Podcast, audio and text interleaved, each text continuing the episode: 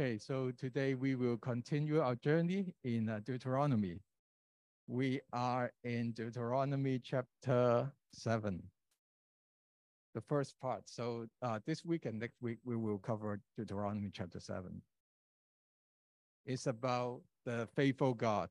So just, it seems like uh, it's been quite a long time, so it's, uh, it's useful to, to just have a very brief uh, location of where we are.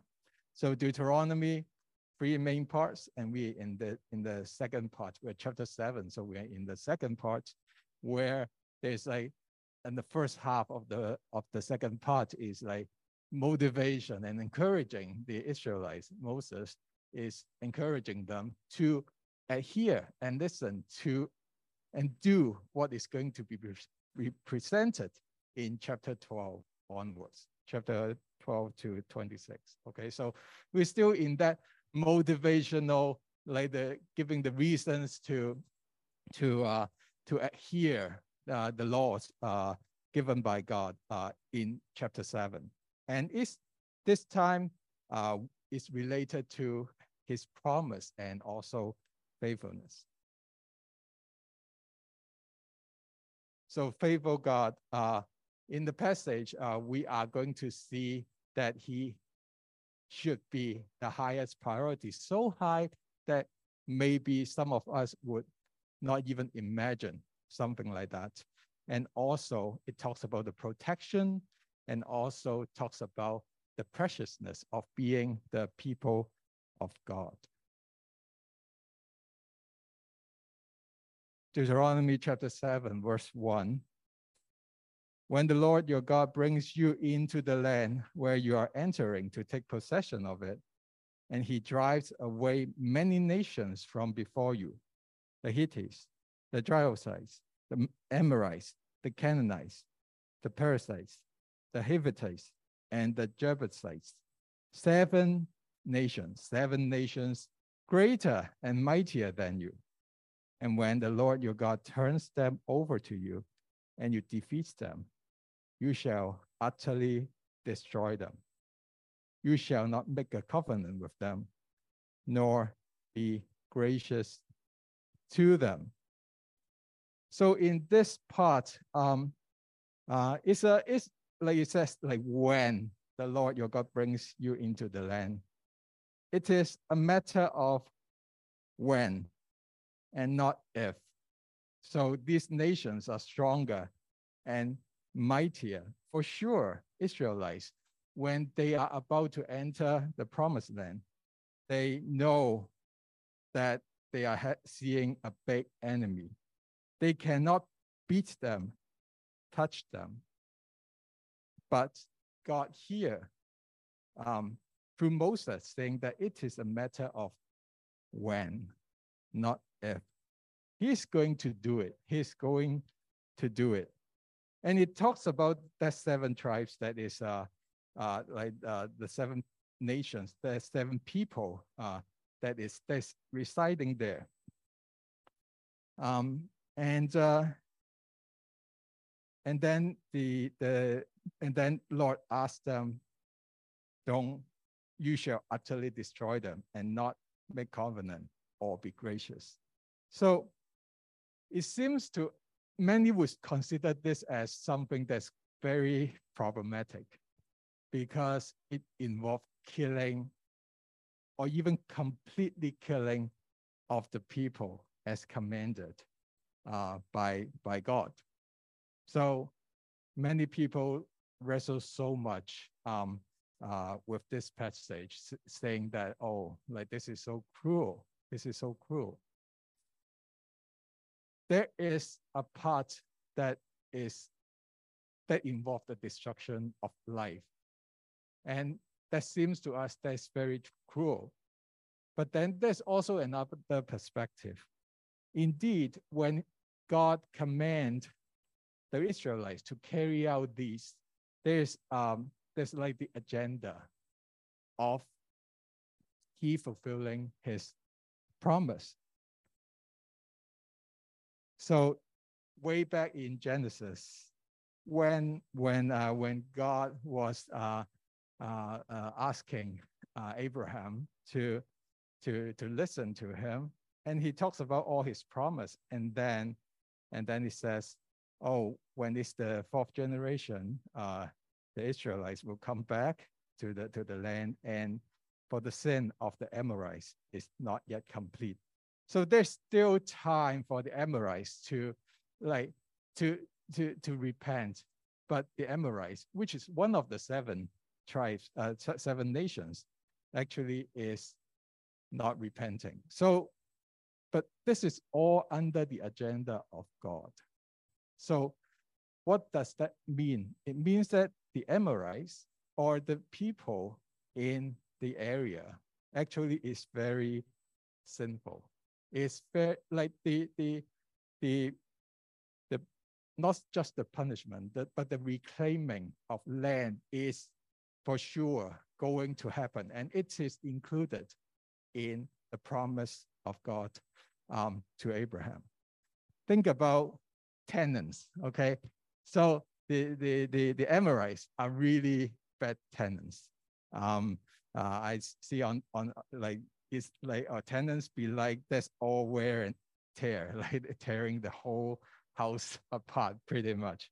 Or this landlord, I think I assume this is the landlord, not the tenant. Um, uh, he he's so frustrated, or or or or he just look at what the tenant did uh, uh, uh to to his place, and this happens, and and and like bad tenants destroy and make the land so inhabitable, not suitable for human living, pretty much. And in God's eye, that is not acceptable. And there's a time that God, the landlord, the literal landlord, will be reclaiming his ownership in the land.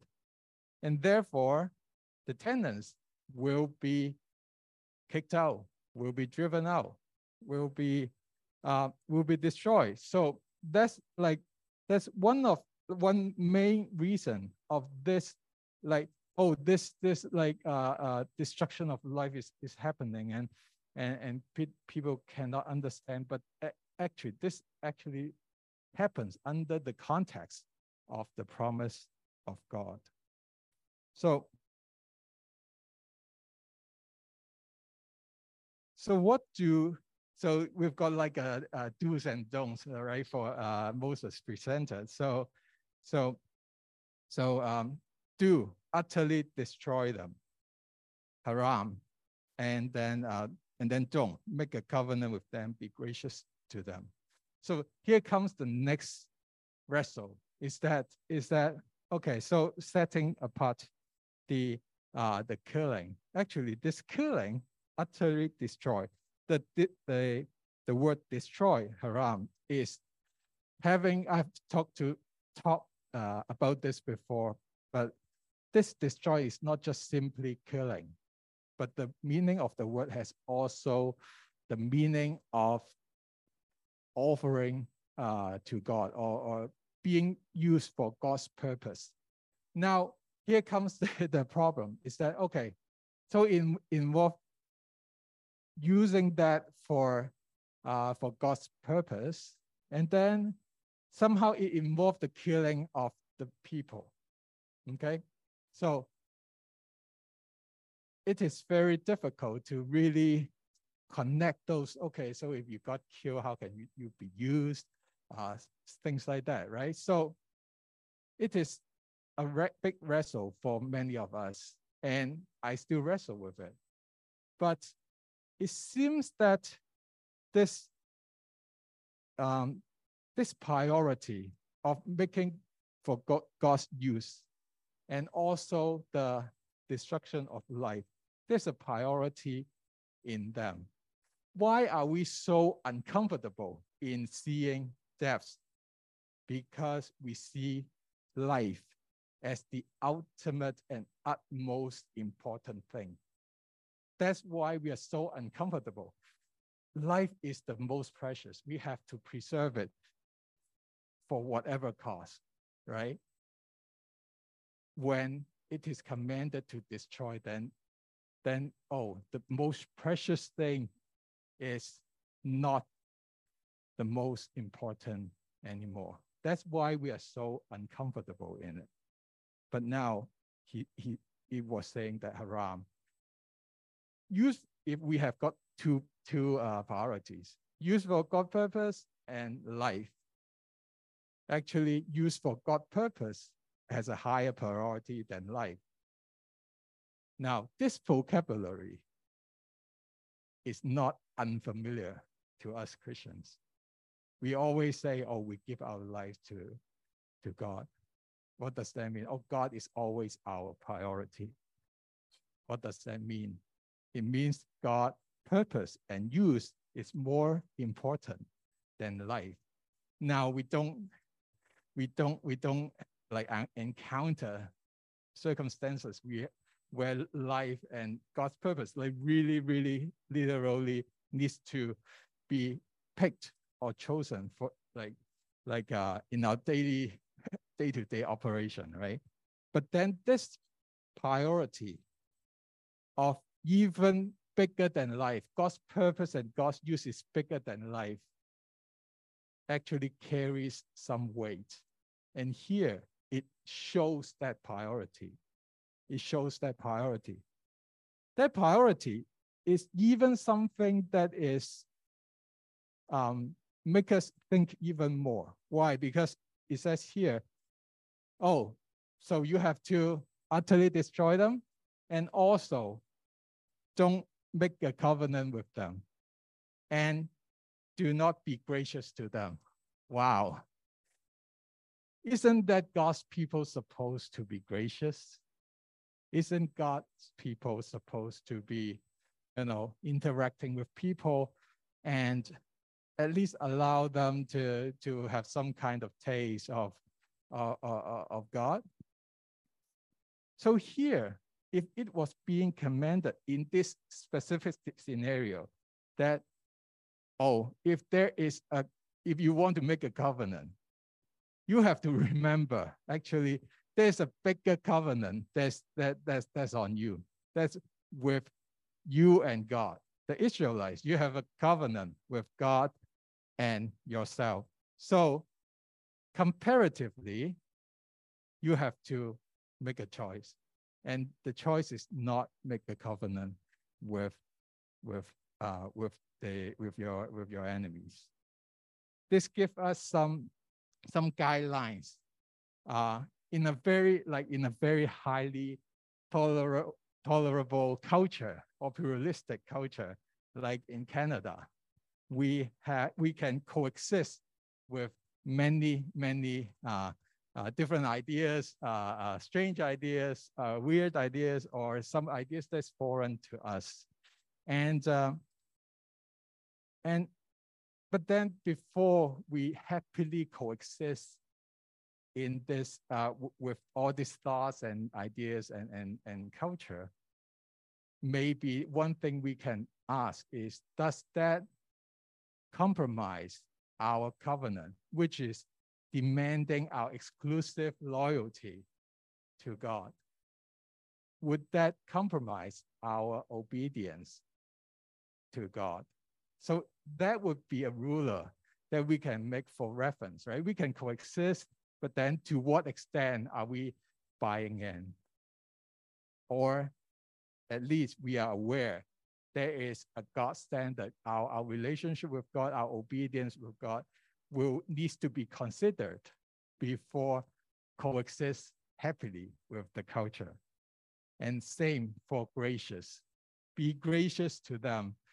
We we like here, right? Uh, like like in our in our in our sermon and also an announcement, we always strive for yeah, be merciful, be great, uh, be gracious, to others. But then actually in these circumstances, for the Israelites, it, they are commanded not to be gracious, but be, but because of the, and they do that because of higher priority of God's purpose. So this is something that we need to wrestle with, but we do see a very clear priority of God's use and purpose um, in this scenario. And as I've talked before, there's some kind of application and awareness that we can do as our Christians. Does it compromise our our exclusive loyalty to God when we are in the culture? Now, also, it says like the people are very strong and uh, and mighty. So what does that mean? So unless the Israelites is not entering the promised land at all, unless they decide, okay, we're just going to back off and and and go back wilderness, whatever, right? Like just if they this unless they decided something like that, that resistance, that that the fight is going to happen.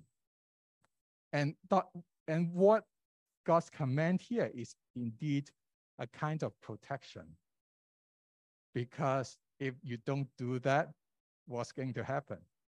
There is these are, people are mighty and they can get you easily. They can actually destroy you in no time if you don't do what is what God is uh, asking you to do. So it's kind of uh, a practical protection. 即系唔系你死就系我死，right? Either you or me die, right? So it's that intense, and that's why that's why this is a command that's also practical and have the purpose of not just fulfilling God's promise, but also protecting God's people. So there would be clear moments of choice uh, to choose between God purpose and some other things uh, for you. And uh, so this is a good reminder for us. This God's priority carries the weight and it might be even higher or demand more than what we expect. And when we talk about protection, uh, uh, it, the passage continues to say, furthermore, you shall not intermarry with them. You shall not give your daughters to, the, to their sons, nor shall you take their daughters for your sons. For they will turn your sons away from following me, and they will serve other gods, like the son will serve other gods. Then the anger of the Lord will be kindled against you, against you, and he will quickly destroy you. But this is what you shall do to them. You shall tear down their altars, smash their memorial stones, cut their Asherim to pieces, and burn their carved images in the fire. About protection. So um, one way of uh, uh, protecting at their scenario, uh, the, them and their kids from quote unquote pollution is not to intermarry. So it's got this relational aspect uh, of potential pollution, intermarriage. So Play-Doh, yellow, like fresh from dollar store, pretty, look pretty, pretty nice. But then after it's being mixed with other colors, we can still see a little bit of yellow there. But then once it's being mixed with other colors, it's not yellow anymore. The purity of it, the purity of the uh, Israelites is going to be compromised if they do the uh, intermarriage uh, intermarriage thing. Yeah, what happened to the yellow Play-Doh? It's kind of lost It's already kind of lost in when it's being mixed with the big pile. So protecting uh, the, the next generation from potentially pollution. So, so in that scenario, it talks about that, that Israelites purity and dedication to God and, and, and, and not being um, mixed up with others. And we know that it's got nothing to do with with, with race. It's got nothing to do with race. Some people actually go so further saying that, hey, this is the pastor saying, saying no, no, no interracial marriage. It's, it's not talking about that. And we'll see that the priority is about um, Israelites remaining faithful to, to God. Now, so protect from the next generation from pollution, and also the next one is protect yourself from like the people of Israelites um, from the wrath of God, because it says, oh, if you give your sons uh, arranged marriage, if you arrange marriage, then they will serve other gods. So, so like that, that that's not good. And then the, and then you are being held accountable. See, the sons are, are worshiping other gods, serving other gods, but actually because you, because you arranged that, you are being held accountable. The anger of the Lord will be kindled against you, and he will quickly destroy you, not the sons, right? Like, like the sons has their own, own dealings, but here it says you are accountable, you are responsible. So that command actually protect the people of Israelites from the wrath of God. And we know that, um, and we know that uh, what we do, uh, what we do to ourselves, what we do to our children, it will come back to us and we are being held accountable. And then it says here, and then it's very interesting here. Now, there, there should not be intermarriage. So people were observing this uh, passage and they were saying, okay, if if they were already killed in the first place, there's no one to to to to to, to marry to, right? Like, why is this this command here? They were there were different different understandings, uh, different interpretations. One says that oh maybe it's like just exaggerating. It's God's demand is not that big, right? Oh no, it's not not like have to that com complete uh, uh, uh, destruction. So that's one way people will, will see it, or biblical scholar will see it. Oh, it's just uh, exaggeration. The other is maybe God is being realistic seeing that there's like big potential of not complete destruction of the enemies. And we've got this, this bigger boundary that also tries to protect the people um, from, uh, from, from getting polluted in case, it's kind of like a just in case scenario where the original command is not being executed perfectly. And that's very uh, realistic uh, uh, understanding of the, of, the, of the situation. And therefore, so this give us um, different, almost like different levels, right? Like you got to destroy them, but then, you know, like probably there's some leftovers or, or you wouldn't be totally destroyed. And there, here is the rules that, oh, you should not intermarry with them. So this is kind of like the, the, the, the second, the safety net, kind of like the protection for the people. So God is not just like, hey, you do this or, or, or, or, or you die. Like he give another layer of uh, safety net and protection for the people of Israelites.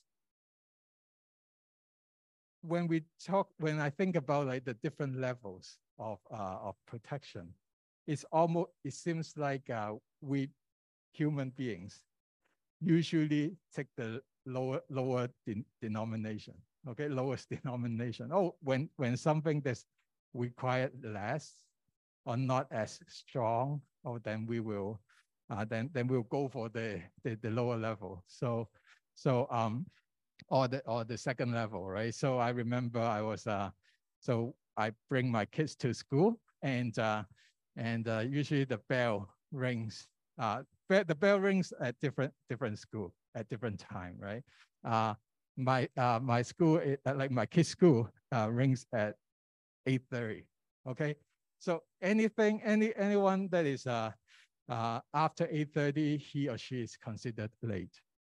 Now, usually the the practice is not that there's like a like kind of like a five to 10 minute grace period where where um where like people oh, okay it's still not considered late it's okay and then just come in and dash your classes um what happened? I observed. So after i drop off my kids at school it's 8.31 and then i walk back to to to my place.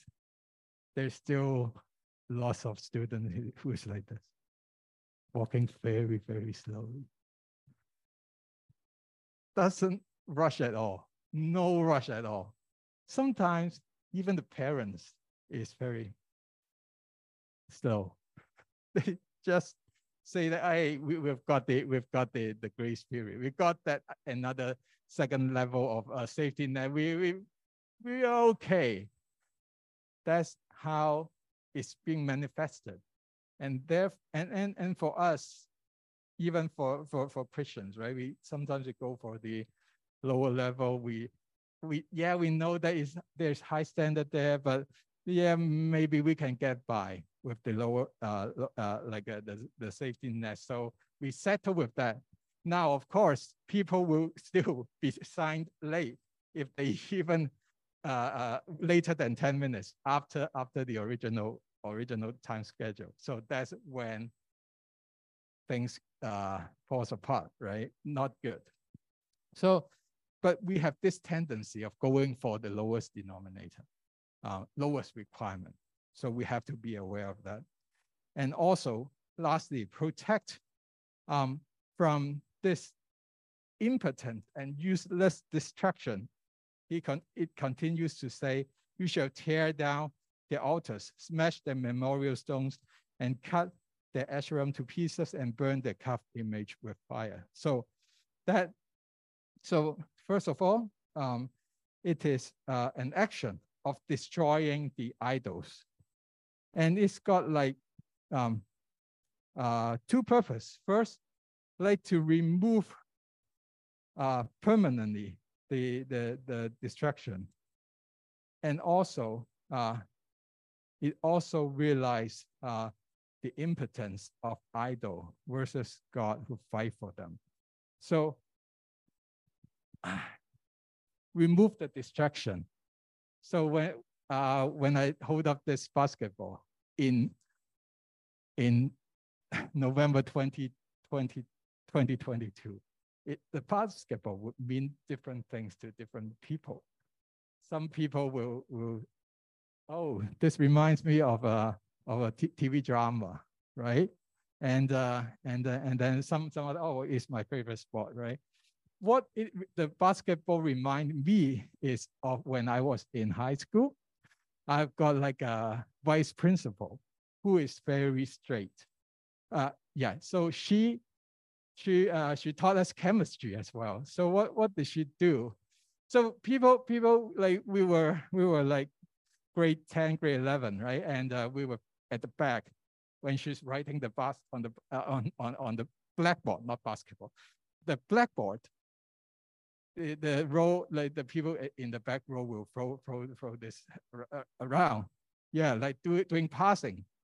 Now, what happened? Like our school is like six, seven feet, uh, uh, six, seven story high, stories high. So there's a time that we actually throw the ball out of the window to the next building. now, so so she she and it is in her class. So what she said, okay, you guys, um, just put for sure, put the basketball at the very back, at the very corner of the classroom, so nobody touches it. Why? Because that's she's very logical. She she taught chemistry, right? So what she said is, I still remember, if you don't see it, then you won't touch it. If you don't touch it, then you don't you're not tempted to throw it around. And you, if you don't throw it around, there is no chance of it throwing onto the next building. That's the completion of removing something that's distracting to you and remove it totally from your sight. And that's what it's doing here to destroy the idols, destroy the or, or, or the symbols that can lead you into some kind of thinking. It is very important to remove from your life that is something that's distracting to you. And not only that, it is also showing by destroying them. Actually, it is also showing the impotence of this stuff. Um, uh, I always uh, take joy in, uh, in, uh, in, in, in junk removal scenario where you know there's like tables that's not useful I'll, I'll kick it and destroy it and and and kind of like release my anger right? Now that is actually also telling that these are garbage these are not useful anymore and you do whatever you want with them here. Junk removal these idols are helpless but but just to let you destroy them these these symbols or, or religion, uh, uh, uh, uh, like memorial stones, are they can't do anything. They can't fight back. They are for, for here for you to dispose them.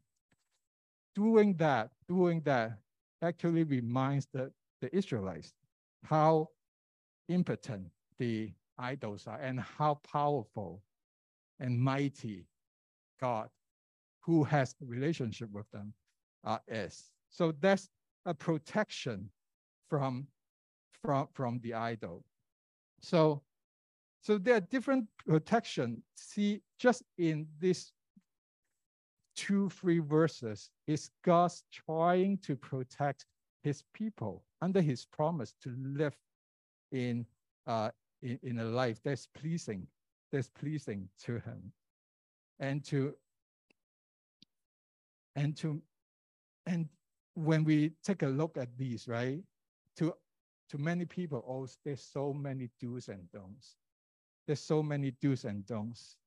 But then actually these things are for, for protection and also for, for, for the good of the people of God.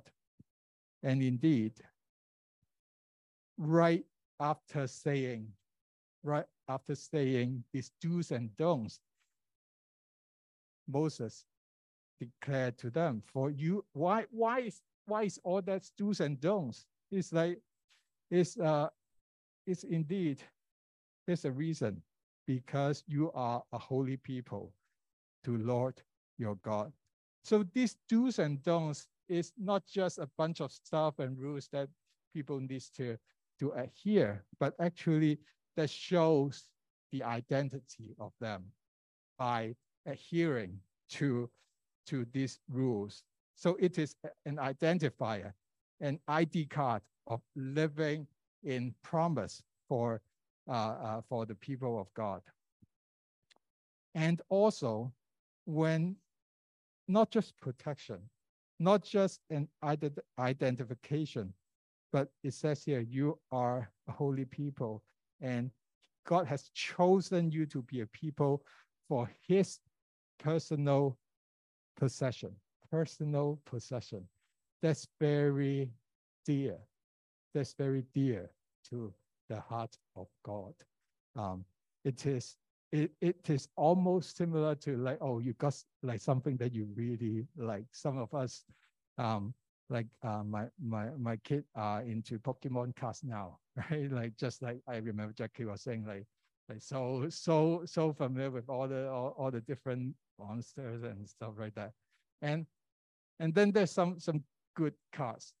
And when he sees it, he will pay special attention to it and put it into special sleeves this for the more more precious card.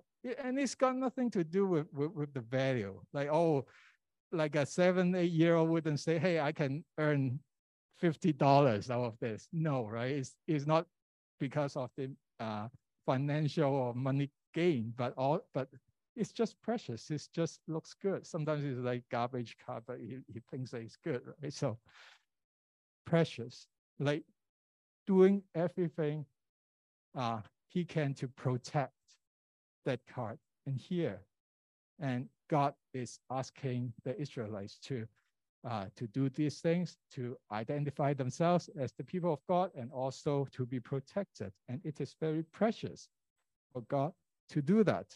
Uh, uh, uh precious to God because he, he has uh, chosen him them as the people, his people. Now, it's so good to be the people of God, and uh, and Moses continued to say, um, "Wait, the Lord does not make you his beloved or choose you because you were greater in number than any of the people, since you were the fewest of all people.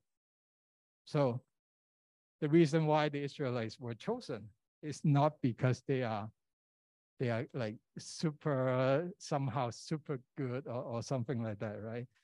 They are not like, oh, it's not like this is my favorite oh, because you sing so well, because you perform so well, because you're so intelligent, because you have these special abilities that is so rare. No, no.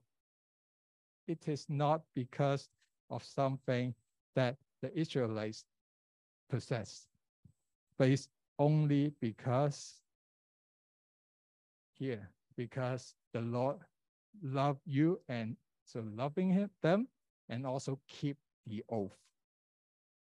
So if we want to highlight one, one, uh, one reason for God to pick and cho choose Israelites, actually, it's not because of the people, but because of God Himself, keeping the oath, keeping the oath of that He swore to your forefathers.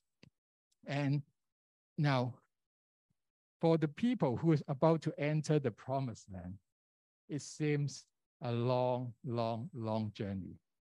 And uh, and is God really faithful? Is like yeah, there, there are different things that happens, and but people cannot help but to have that question of whether that promise is actually in effect or is it going to come into place um, like uh, recently, actually not quite recently, but like for the past year or so, uh, we have got like uh, we live in Major Mac and 404, and uh, at night we will hear lots of uh, constructions, and it's very irritating.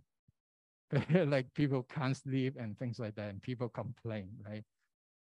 Uh, like yeah, it's bad, but at least there's some sound it means that there's some progress. There's some, some work being done, right? Real machinery doing its work.